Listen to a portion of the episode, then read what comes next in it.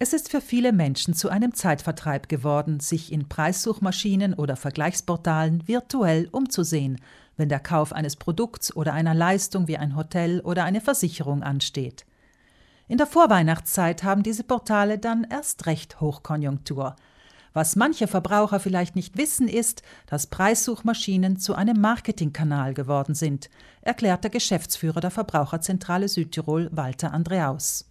Das haben sich eben verschiedene Firmen, manchmal auch ganz legitim, weil jeder versucht natürlich seine Sache zu verkaufen, ja zunutze gemacht. Und äh, hier muss man einfach wirklich äh, ganz gut aufpassen, beispielsweise auch, wenn man dann bestimmte Rankings in diesen Preissuchmaschinen äh, sieht, ob nicht vielleicht dazwischen geschaltet hier eine Anzeige drinnen ist. Das heißt nicht, dass es nicht trotzdem nützlich ist, sich ein Bild zu machen, welcher Händler das gewünschte führt und zu welchem Preis. Doch dürfen wir uns als Verbraucher nicht mit dem erstbesten Vergleichsportal zufrieden geben. Wenn dieses etwa ganz oben auf in der Suchmaschine von Google oder Microsoft Edge zu finden ist, zahlt es den beiden Internetgiganten dafür und muss sich diese Kosten irgendwie wieder hereinholen. Im Idealfall finanzieren sich Vergleichsportale über die Klicks, die der Verbraucher macht, um auf die Seite eines Händlers zu gelangen. Im schlechtesten Fall zahlt der Händler sogar dafür, um besonders gut platziert zu werden. Das deutsche Kartellamt etwa bewertet die Vergleichsportale wegen der diesbezüglich fehlenden Transparenz mehr als kritisch.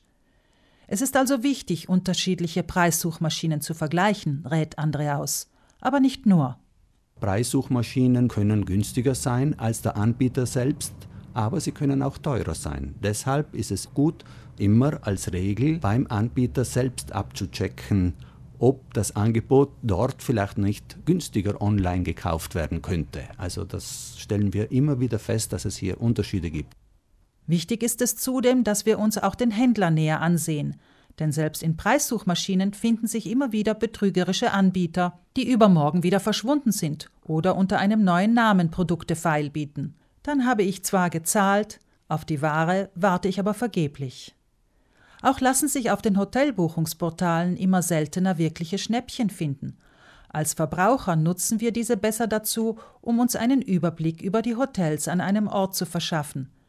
Wenn wir dann eine Wahl getroffen haben, ist es sinnvoll, dass wir uns auf der Hotel-Webseite umschauen. Oft lässt sich ein Sonderangebot finden, etwa fürs frühe Buchen. Im Idealfall gibt es in bestimmten Branchen Preisvergleichsportale, die eine Aufsichtsbehörde zur Verfügung stellt, sagt Andreaus. Eine für den Bereich Auto- und Mopedversicherungen von Seiten der IVAS, also der italienischen Aufsichtsbehörde über das Versicherungswesen. Dort kann ich schon annehmen, dass die dort ausgespuckten Preise also sehr objektiv sind. Hier äh, sieht man auch, wie man diese Preissuchmaschinen nutzen kann. Denn als Verbraucher muss man dann nicht immer unbedingt zum günstigsten wechseln, sondern man kann dieses günstigste Angebot äh, nutzen, um mit dem eigenen Versicherer versuchen, einen günstigeren Tarif auszuhandeln. Und schließlich gibt es dann noch den sogenannten Preisalarm, neudeutsch Price Alert.